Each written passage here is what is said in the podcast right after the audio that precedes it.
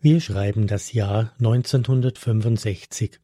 Gut 900 Jahre liegt das große morgenländische Schisma von 1054 mit der Trennung von Ost- und Westkirche zurück. Durch das Zweite Vatikanische Konzil kommt es zu einer Versöhnung. Am 7. Dezember 1965 nehmen der inzwischen heilig gesprochene Papst Paul VI. und der Patriarch von Konstantinopel Athenagoras die gegenseitige Exkommunikation ihrer Vorgänger aus dem Jahre 1054 zurück.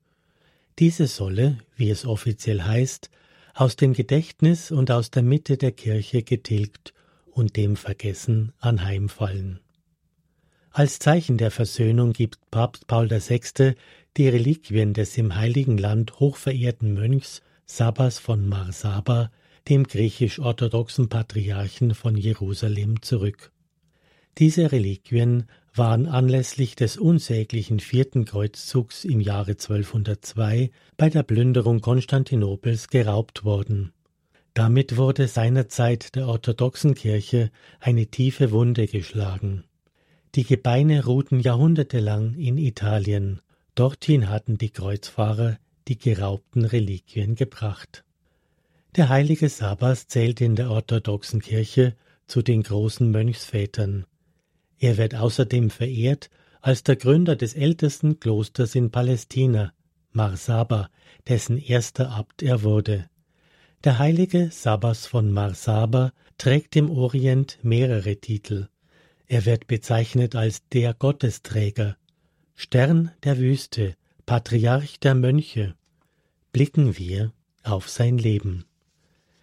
Geboren wird Sabas von Marsaba im Jahre 439 in Kappadokien in der heutigen Türkei. Sein Name heißt übersetzt der Bekehrte. Schon im Alter von acht Jahren wird er in seiner Heimat Basilianermönch. Als junger Mann, erst etwa 18 Jahre, begibt er sich ins Heilige Land. Er wird ein Schüler, der Lieblingsschüler des größten Asketen in der judäischen Wüste, Eutymius dem Großen. Danach lässt sich Sabas in einer Höhle oberhalb des Kidrontales zwischen Jerusalem und dem Toten Meer nieder und führt das Leben eines Eremiten. Ein Engel soll ihm die Höhle zugewiesen haben. Mehrere Jahre vergehen, bis sich weitere Einsiedler in nahegelegenen Höhlen niederlassen.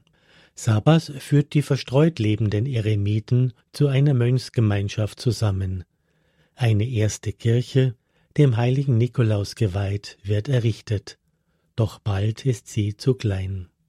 Sabas baut mit seinen Gefährten mitten in der Felsenwildnis des Kidron-Tales ein Kloster.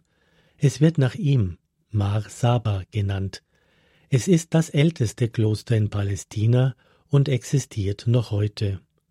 Überliefert ist, dass die Gottesmutter diesen Ort für das Kloster ausgewählt habe. Die Lage ist einzigartig. Es ist ein atemberaubender Blick, wie das Kloster gleich einem Adlernest über dem Abgrund des Tales hängt. Die Mönche errichten eine größere Kirche. Diese der Verkündigung Mariens im Jahre 502 geweihte Kirche ist bis heute die Hauptkirche des Klosters. Sabas wird erster Abt der Gemeinschaft. Noch zu seinen Lebzeiten umfasst die Gemeinschaft rund 500 Mönche. Sabas gründet in Palästina noch weitere Klöster. Der Patriarch von Jerusalem ernennt ihn zum Oberen aller Mönchssiedlungen im Heiligen Land. Der Heilige stirbt in seinem Kloster, hochbetagt im Alter von über 90 Jahren, am 5. Dezember 532. Seine Gebeine ruhen zunächst in einer dort erbauten Grabkapelle, auch diese Kapelle steht noch heute. Später überführt man die Reliquien aus Angst vor muslimischen Eroberern nach Konstantinopel, bis sie dort von Kreuzfahrern geraubt und nach Italien gebracht werden. Das Kloster Mar Saba erlebt bis zum siebten Jahrhundert eine Blütezeit.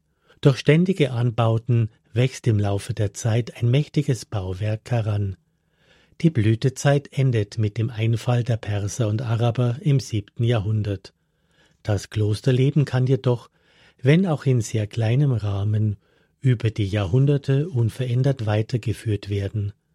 Bis heute leben dort fast durchgehend immer Mönche.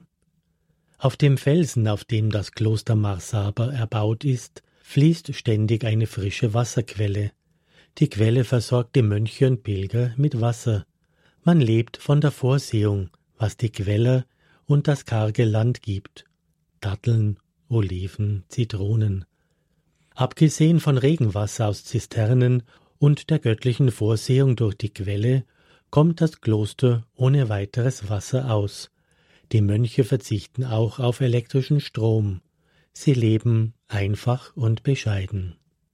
Marsaba gilt als eines der ältesten bewohnten Klöster der Welt und man bewahrt viele alte Traditionen. Die Gottesdienste beginnen in der Nacht so zwischen zwei und drei Uhr und dauern fünf bis sechs Stunden. In der Fastenzeit wird streng bei Wasser und trockener Nahrung gefastet. Eine alte Tradition ist, dass die Mönche keine Äpfel essen. Dies geht auf eine Legende zurück, dass der heilige Sabbas in der Fastenzeit versucht wurde, einen Apfel zu essen.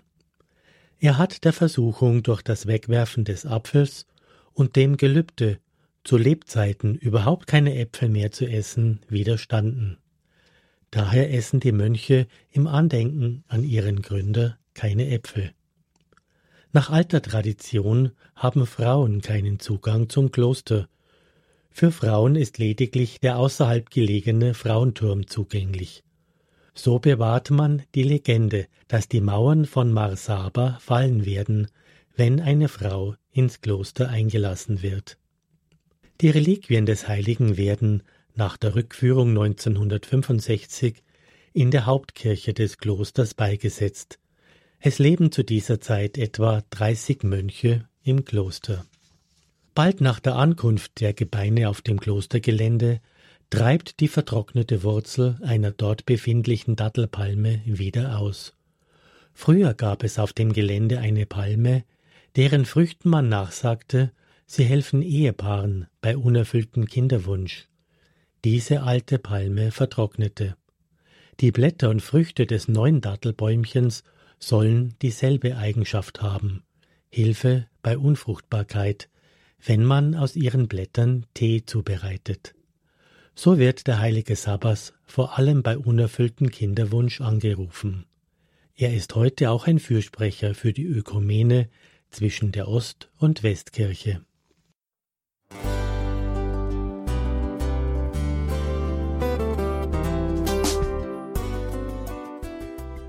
Liebe Zuhörerinnen und Zuhörer, vielen Dank, dass Sie unser CD- und Podcast-Angebot in Anspruch nehmen.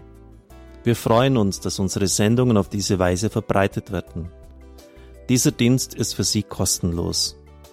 Für uns ist er allerdings mit einem nicht unerheblichen finanziellen Aufwand verbunden. Deshalb sind wir für jede Spende dankbar. Alle Bankverbindungen unserer Spendenkontos können Sie über unsere Homepage horeb.org unter dem Menüpunkt Spenden einsehen. Dort besteht auch die Möglichkeit, online zu spenden. Natürlich nach den neuesten Sicherheitsstandards. Sie können diese Informationen auch bei unserem Hörerservice unter der Telefonnummer 08328 921 110 erfragen. Ich wiederhole die Rufnummer 08328 921 110. Vergelt's Gott für Ihre Unterstützung.